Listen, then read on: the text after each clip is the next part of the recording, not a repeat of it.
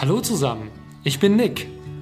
Herzlich willkommen zum Duppecast, dem Podcast für alle Weinliebhaber, Pfalzkinder, Exilpfälzer und alle, die den Pfälzer Wein und die Region lieben lernen möchten. Viel Spaß mit der heutigen Folge. Bei Bier sind alkoholfreie Varianten schon lange populär und überall zu haben. Schließlich gibt es viele gute Gründe, auf Alkohol zu verzichten. Bei Wein allerdings sieht die Sache etwas anders aus. Dabei wäre es doch schön, den Genuss von Wein zum Beispiel als ungesüßten Speisebegleiter ganz unabhängig vom Alkohol haben zu können.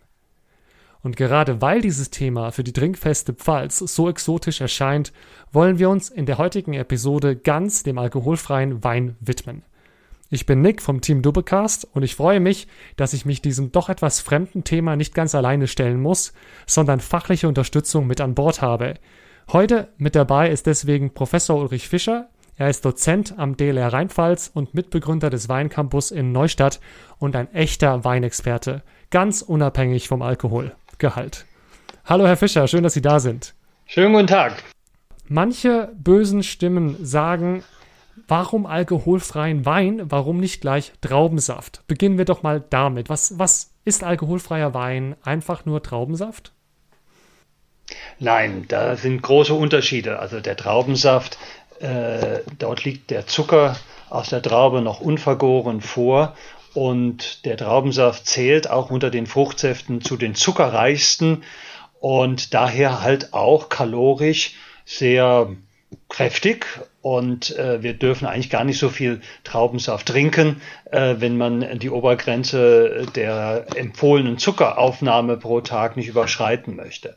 Das Entscheidende ist aber eigentlich, dass äh, natürlich der Wein das Produkt der alkoholischen Gärung ist und ähm, neben der Umwandlung von Zucker in Alkohol äh, werden sehr viele Aromastoffe gebildet, es werden die Säuren umgelagert, es entstehen sehr, sehr viele neue äh, Geruchs- und Geschmackseindrücke und die machen wirklich eigentlich den Wein aus. Das heißt, Traubensaft ist ein Fruchtsaft und Wein ist was ganz anderes und deswegen macht es schon Sinn, ähm, aus dem alkoholhaltigen Wein über verschiedene Technologien dann den alkoholfreien Wein zu machen.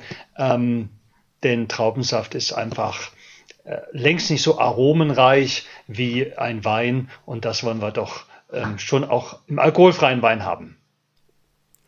Bevor wir jetzt uns genauer angucken und von Ihnen erklären lassen, welche Verfahren es da gibt, zunächst mal noch allgemein, kann jeder einfach so einen alkoholfreien Wein äh, produzieren oder ist alkoholfreier Wein ein geschützter Begriff? Es ist Begriff? ein weingesetzlich geregelter Begriff und damit steht er allen offen.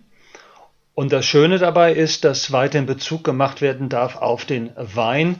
Das Recht sagt hier, er muss unter 0,5 Volumenprozent Alkohol haben. Also äh, aus technischen Gründen sind 3,5 Gramm pro Liter Alkohol erlaubt. Das ist im Übrigen genauso auch beim Bier der Fall, so dass vorweg gesagt Menschen, die aus gesundheitlichen Gründen keinen Alkohol trinken dürfen, alkoholfreier Wein nicht geeignet ist, weil eine gewisse kleine Menge an Alkohol weiterhin in den Getränken vorhanden ist.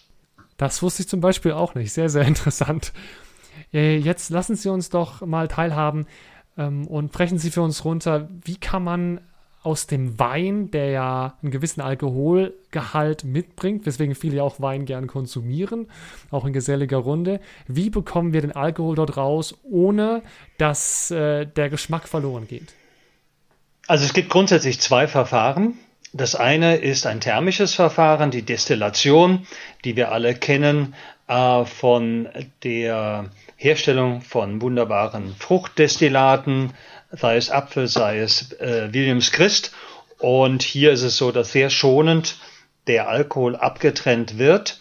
Schonend heißt, dass wir das ganze System in ein Vakuum äh, überführen, so dass der Alkohol nicht bei den 78 Grad Celsius äh, destilliert wie bei Normaldruck, sondern vielleicht bei 30 oder sogar bei 25 Grad Celsius. Diese niedrige Temperatur ist deswegen vorteilhaft, weil dann keine Reaktionen der Aromastoffe, aber auch der Zucker mit den äh, Aminosäuren passiert. Das würde zu einer Bräunung führen. Das heißt, das ist schonend. Das Problem bei dieser Methode ist aber, dass auch die Aromastoffe flüchtig sind und daher ein Teil der Aromastoffe, die den Wein ausmachen, mit dem Alkohol verloren gehen und daher es nicht ganz einfach ist, äh, in einem alkoholfreien Wein ganz genau das authentische Aroma beizubehalten, das wir aus dem Wein kennen. Also das ist die destillative Verfahren, das sich inzwischen in den großen Anbietern durchgesetzt hat. Also wenn man heute einen alkoholfreien Schaumwein oder Wein äh, trinkt von verschiedenen größeren Anbietern, dann beruht das auf diesem destillativen Verfahren. Das zweite Verfahren ist ein Membranverfahren. Man muss sich eine Membran vorstellen wie ein ganz, ganz feiner Filter. Äh, durch diese Membran passen kleine Moleküle wie Wasser und Alkohol und größere Moleküle wie die meisten Aromastoffe, aber auch geladene Moleküle wie die Säuren, wie die Mineralstoffe, die können diese Membran nicht passieren. Und man lässt auf der rechten Seite den Wein durchströmen, auf der linken Seite im Gegenstrom einen etwa 40, 50 Grad warmes Wasser. Es gibt ein Gleichgewicht zwischen Alkohol auf dieser Seite 12 Volumenprozent und auf der anderen Seite 0 Prozent. Und deswegen gibt es eine Gleichgewichteinstellung über die Membran. Und so können wir über mehrere Durchläufe den Alkoholgehalt in dem Wein sukzessive heruntersetzen. Aber es ist schwierig, wirklich auf unter die 0,5 zu kommen. Und deswegen ist dieses Verfahren, wird hauptsächlich eingesetzt, um Weine mit sehr viel Alkohol, wie 15 Prozent oder 14 Prozent, auf 12, 11 Volumenprozent Alkohol zu reduzieren. Wie lange gibt es diese Verfahren jetzt schon? Oh, das destillative Verfahren wurde patentiert von der Firma Carl Jung in Rüdesheim. Und ich meine, es geht auf 1902, 1920 sind die Patente, also gut 100 Jahre. Und diese Firma Carl Jung gibt es auch heute noch. Und ich glaube, sie war noch nie so groß und so erfolgreich wie heute. Ähm, also ähm, die sind gut unterwegs, nicht nur mit eigenen Produkten, sondern auch für andere Winzer, für andere Kellereien, die bei ihnen dann ihre Weine entalkoholisieren lassen.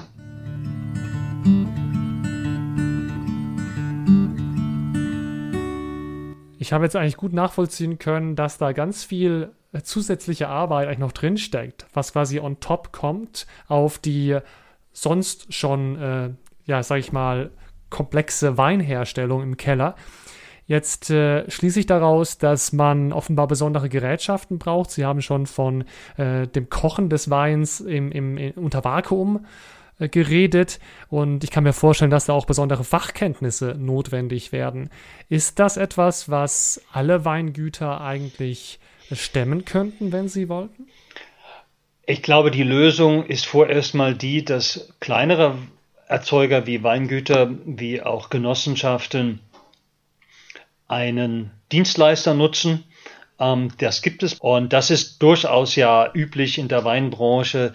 Kleinere Betriebe haben keinen eigenen Vollernter und nutzen da die Dienstleistung von einem äh, Experten, der äh, sich dann auch in den Maschinen auskennt. Und so ist das hier, glaube ich, der Weg. Und äh, man fährt dann mit seinen drei, 5.000 Liter zu dem Betrieb und nutzt dann dort diese Dienstleistung.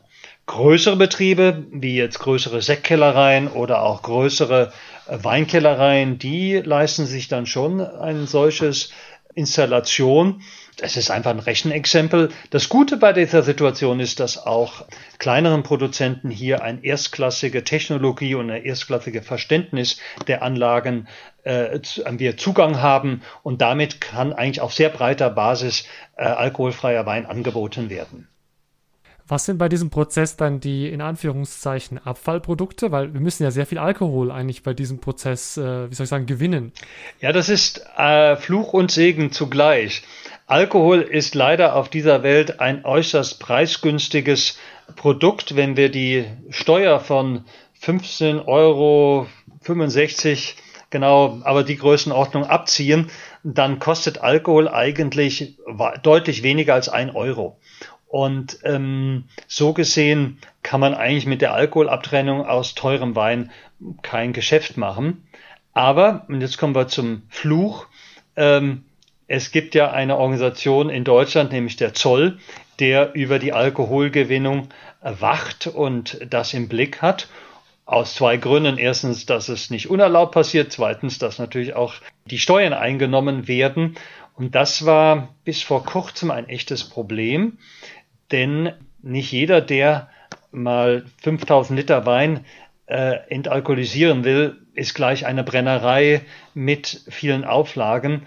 Und auch deswegen, das spricht auch nochmal dafür, dass das bei äh, Fachleuten oder bei, bei, bei äh, Dienstleistern abgedeckt wird.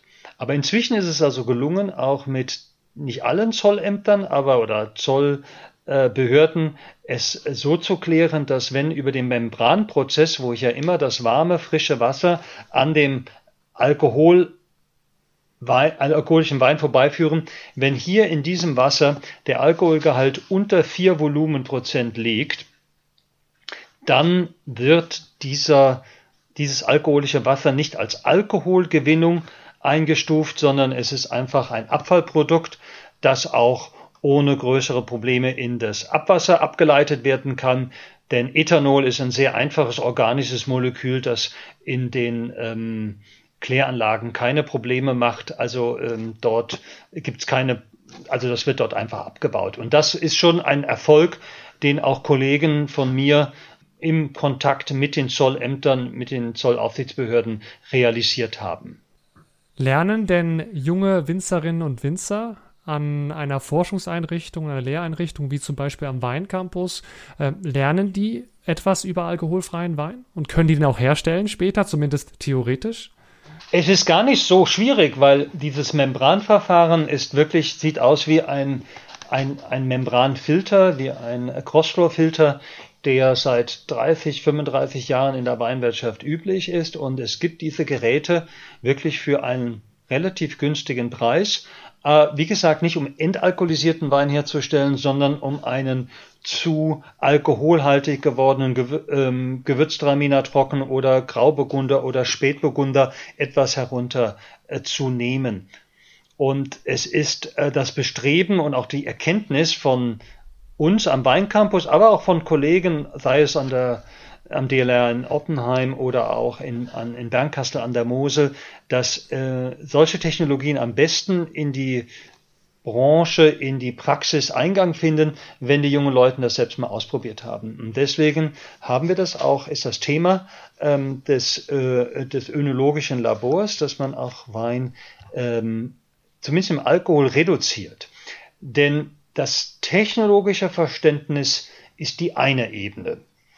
Die andere Ebene ist das sensorische Verständnis, ein sensorischer Zugang und im Grunde das, was ein Produktentwickler macht. Äh, wie schmeckt mein Wein am besten? Wann höre ich auf mit der Alkoholreduzierung? Wo habe ich so eine Art Optimum gefunden?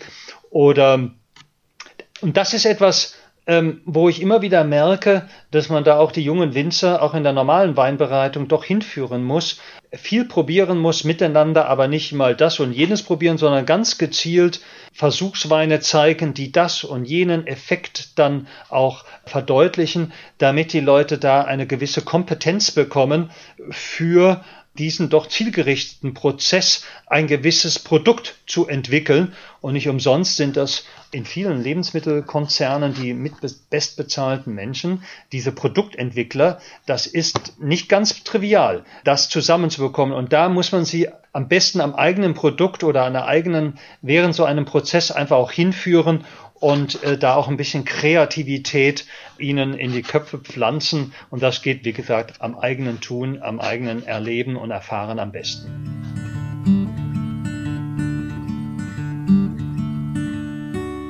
Schlagen jetzt schon idealerweise die Brücke in Richtung, wie schmeckt eigentlich alkoholfreier Wein? Kann man aus jedem Wein einen alkoholfreien Wein machen? Und was macht es eigentlich mit dem Grundwein, wenn man den Alkohol da herauszieht? Ja, das ist doch ein sensorisch massiver Einschnitt, den Alkohol zu entfernen.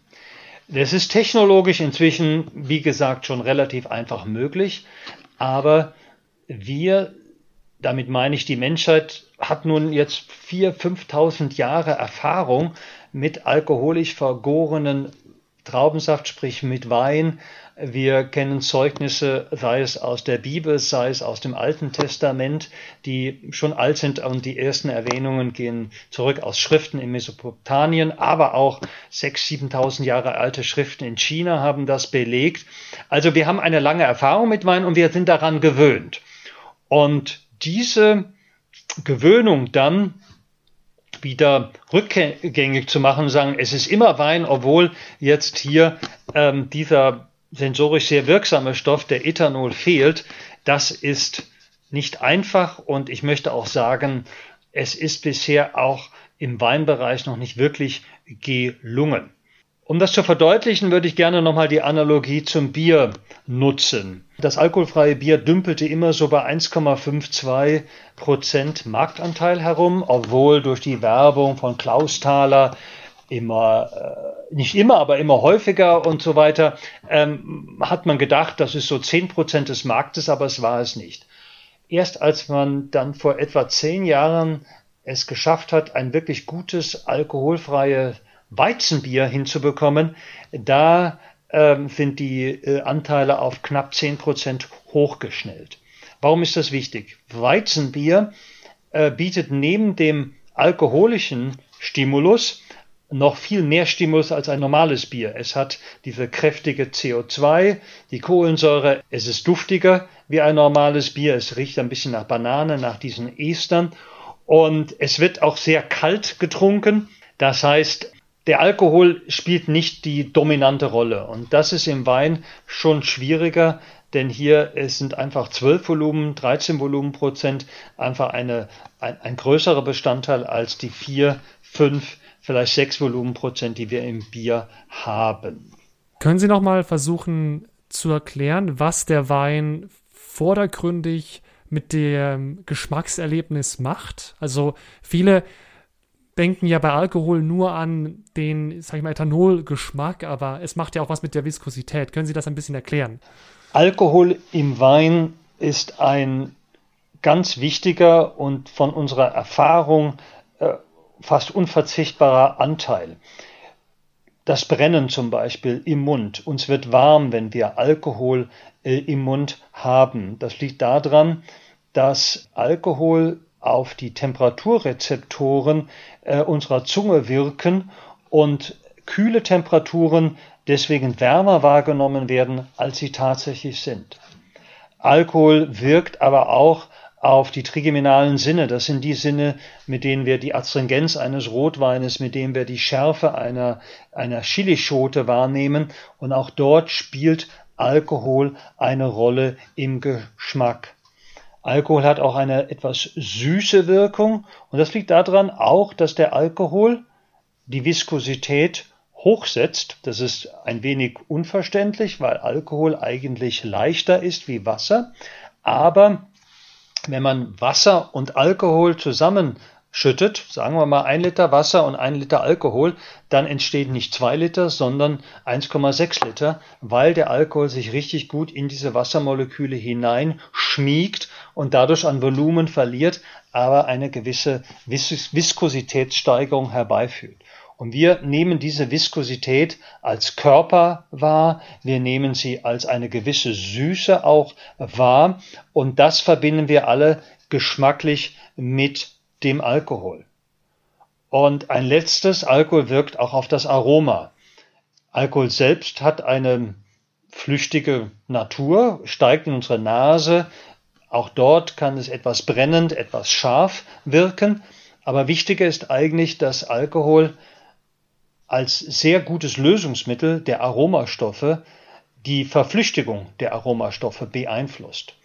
Je höher der Alkoholgehalt, desto schwieriger ist es für die Aromastoffe aus der Weinmatrix herauszuspringen und damit die Chance zu bekommen, über den Luftstrom in unsere Nase zu kommen. Und das ist nicht nur, wenn ich am Weinglas rieche, sondern auch retronasal, wenn ich den Wein also im Mund habe und auch ein wenig erwärme, dass dann retronasal von hinten über den Rachen meine Nase mit Aromastoffen bespielt wird und ich sage, oh, dieser Wein schmeckt aber etwas grün oder sehr blumig oder sehr schöne Frucht. Das ist kein Schmecken, es ist ein Riechen. Ich bezeichne es nur als schmecken, weil ich den Wein im Mund habe. Und wenn ich jetzt den Alkohol reduziere, dann geht die Verflüchtigung der Aromastoffe nach oben und ich verändere somit auch ein Stück weit den Geruch des Weines, weil die schwerer flüchtigen Aromen sich besser verflüchtigen, wenn der Alkohol nach unten geht. Also man sieht, die Entfernung vom Alkohol, so einfach das inzwischen technologisch möglich ist, so umfassend sind die Auswirkungen auf den Geruch des Weines, auf das Verhalten der Aromastoffe und ganz entscheidend auch das, was ich im Mund schmecke. Und daher ist leider häufig entalkoholisierter Wein für den ersten Geschmack eine kleine Enttäuschung, insbesondere wenn ich ihn direkt mit einem alkoholischen Wein vergleiche, weil ich einfach den Mangel zuerst mal spüre, der durch den Entzug des Alkohols einfach sensorisch bei mir im Mund wahrnehmbar ist. Ich habe in der Vorbereitung für diese Folge natürlich auch äh, im Selbsttest mal eine x-beliebige Flasche alkoholfreien Wein gekauft und sie auch verkostet und das war für mich die allererste Flasche alkoholfreien Wein und ich war begeistert vom Bouquet. Und das ist ja genau das, was Sie sozusagen gerade berichten, dass die, die, die Stoffe flüchtig werden, also schnell an die Nase herangetragen werden. Aber genau, wenn man dann den Wein im Mund hat, dann ist das geschmacklich ganz anders, als man mit einem vergleichbaren alkoholhaltigen Wein das erwarten würde. Aber ich fand es super spannend und kann es auch jedem ans Herz legen, das auf jeden Fall mal zu probieren, wenn man eh fahren muss. Sie haben ja gesagt, Alkohol verändert den Geschmack des Weines. Aber jetzt würde ich aus meiner eigenen Erfahrung sagen, dass mir auch das Essen, das ich zum Wein sozusagen esse, besser schmeckt, wenn ich alkoholhaltigen Wein trinke. Hat es auch etwas damit zu tun? Gibt es da Zusammenhänge?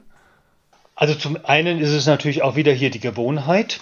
Und zum Zweiten ist es so, dass natürlich auch der Alkohol im Zusammenwirken mit den Aromastoffen des ähm, des Essens eine gewisse Wechselwirkung äh, stattfindet. Äh, es werden leichte Aromastoffe aus fettigen Matrix herausgelöst und dadurch schmeckt man sie etwas intensiver. Umgekehrt wirkt auch die Wahrnehmung des Alkohols wird verändert durch die Salze, die wir in vielen Essen, also ich rede jetzt mal von einer klassischen Speise, die auch gesalzen ist, nicht von einem Fruchtcocktail oder sowas, ausgelöst wird und daher gibt es diese Wechselwirkungen. Alkohol stimuliert auch in einem gewissen Weise auch die Speichelausschüttung in unserem Mund, nimmt da also auch ein wenig Einfluss. Es ist eine Wechselwirkung, die wir noch relativ wenig auch im Kontext der alkoholfreien Weine studiert haben. Es ist nur die Wahrnehmung, dass manche Speisen wie jetzt fruchtige Speisen oder auch Salat und Gemüse, das kommt sehr, sehr gut mit alkoholfreien Weinen klar. Auch etwas wie eine Meerestier, Austern oder irgendwas, muss ja nicht so extrem sein, aber äh, sowas, das passt ganz gut. Wenn ich aber in eine fettigere Matrix hineingehe, wenn ich eine Soße habe, wenn ich auch Fleisch dabei habe oder auch Käse, dann ist es spannend, dass da der alkoholfreie Wein echte Schwierigkeiten hat.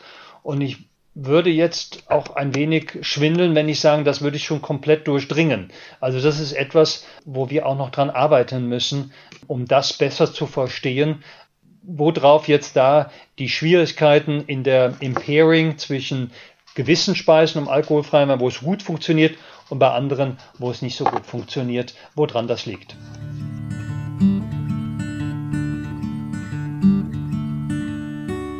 Jetzt habe ich verstanden, man kann eigentlich aus theoretisch jedem alkoholhaltigen Wein auch einen alkoholfreien machen. Aber möchte man das überhaupt, wenn da so viel geschmacklich passiert oder passieren kann? Was sind denn so die, die Weine, die sich besonders gut anbieten und welche vielleicht überhaupt nicht aus Ihrer Sicht? Also ich würde mal grundsätzlich sagen, je höher der natürliche Alkoholgehalt eines Weines ist, desto weniger ist er natürlich geeignet, weil ich natürlich mehr äh, diesen Prozess äh, laufen lassen muss, wenn ich 15 Volumenprozent entfernen muss, als wenn ich einen Wein hätte mit 12 oder mit 11 Volumenprozent.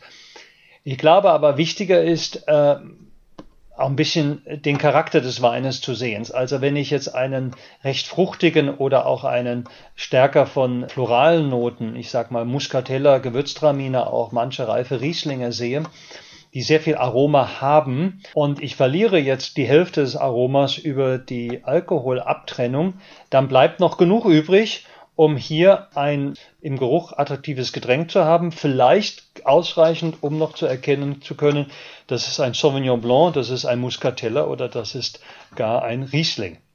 Das heißt, wenn ich etwas verliere auf dem Prozess, auf dem Weg, dann ist es natürlich vorteilhaft, wenn ein Wein von vornherein mehr von dem hatte, insbesondere mehr von den Aromastoffen. Und das ist auch eine Herangehensweise, die wir jetzt in einem neuen Forschungsprojekt auch nutzen wollen. Das heißt, wir wollen über ganz normale, in der Praxis übliche Methoden den Übergang der Aromastoffe aus der Traube, wo die allermeisten gebildet werden, in den Most und dann nach der Gärung auch in den Wein hinübertragen. Wir wollen also, das ist der erste Schritt, so viel wie möglich vom Aroma der Traube in den Most und in den fertigen Wein.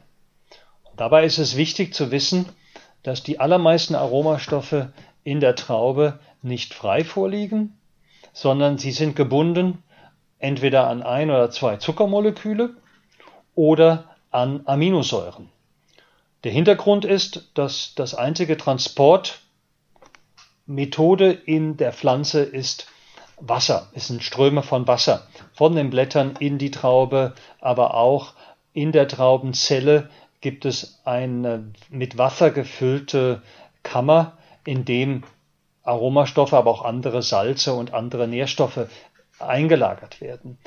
Wenn nun aber ein Aromastoff per Definition nicht wasserlöslich ist, hat die Pflanze ein Problem.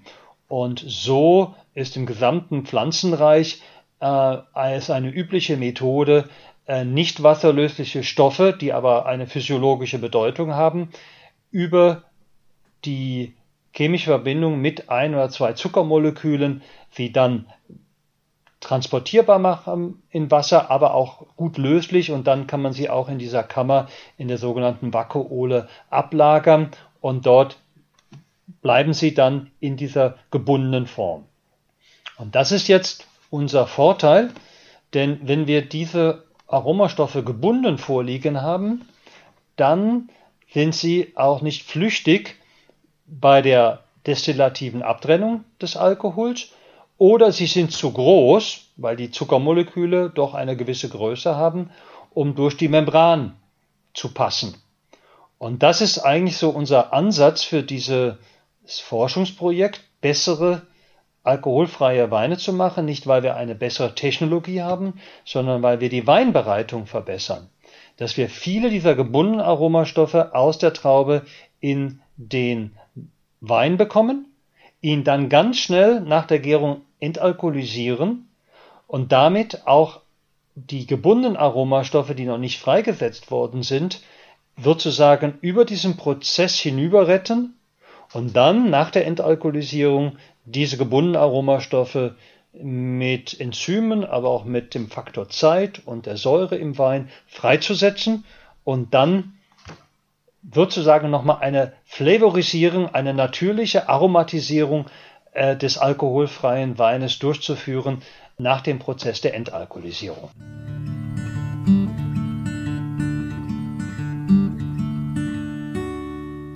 Also wir sehen, hier ist forschungsmäßig noch sehr, sehr viel zu tun und sehr viele interessante Fragestellungen, die es noch zu beantworten gilt. Welche Bedeutung hat denn alkoholfreier Wein in Deutschland, markttechnisch und vielleicht auch weltweit? Also der Absatz ist am Steigen. Wir waren mal bei 0,6 Prozent. Inzwischen ist man deutlich über 1 Prozent. Das klingt wenig, aber die Steigungsraten sind deutlich zweistellig. Und die Industrie war sehr dankbar, dass wir dieses Thema aufgegriffen haben. Wir arbeiten ja immer mit Industriefirmen in unseren Forschungsprojekten zusammen, die auch jährlich von diesen Fortschritten informiert werden, beziehungsweise wir bekommen auch Zugang zu äh, den Möglichkeiten, die in den Kellereien, in den Firmen vorhanden sind. Es gibt natürlich Märkte, die besonders attraktiv sind. Das sind die skandinavischen Märkte wo der alkoholfreie Wein deutlich schon höhere Prozentsätze haben, einfach weil dort die Besteuerung des Alkohols derartig hoch ist, dass einfach ein alkoholfreier Wein dann ein Drittel oder ein Viertel kostet wie ein üblicher regulärer Wein.